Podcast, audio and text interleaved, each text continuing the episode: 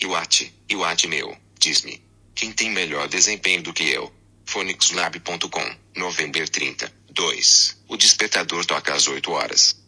Hoje não há preguiça. Temos de estar às 10 horas em ponto à porta da FINAC para sermos os primeiros a comprar o tão desejado relógio da Apple, ou, como familiarmente lhe chamamos, Iwate. Como poderíamos não estar entusiasmados?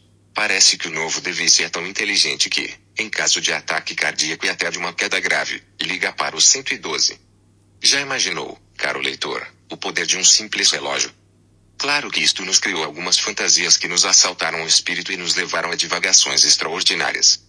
É óbvio que as funcionalidades deste novo aparelho são brilhantes e dignas de reparo.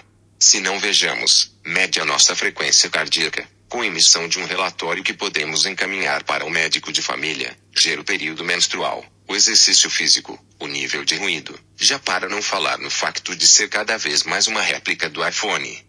Mas, e se fôssemos mais atrevidos? Poderíamos chegar mesmo ao Iwate, Iwate meu, diz-me. Quem tem melhor desempenho do que eu? Já imaginamos os concursos em rede, as conversas entre colegas, a mostrarem os respectivos cores.